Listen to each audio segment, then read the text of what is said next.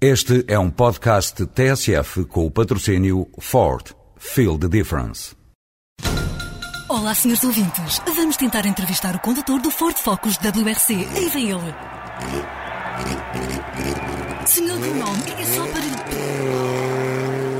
O Ford Focus está imparável. O primeiro no Campeonato Mundial de Construtores de Rallys e o primeiro na estrada.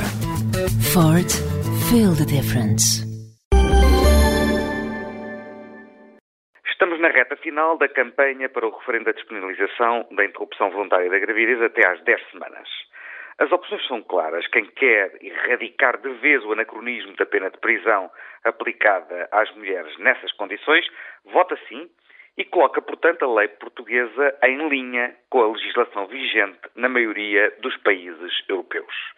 A força do argumento contra o anacronismo da pena de prisão leva agora alguns setores do não a, um pouco desesperadamente, prometerem formas ínvias de manter formalmente a incriminação, mas suspender o processo penal ou a aplicação mesmo da pena.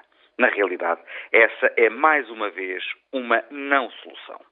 Ninguém pode garantir que com a vitória do não, depois acabe por se adotar uma solução que seria a que resultaria da vitória do sim. Não vale a pena escolher atalhos quando existe uma via principal.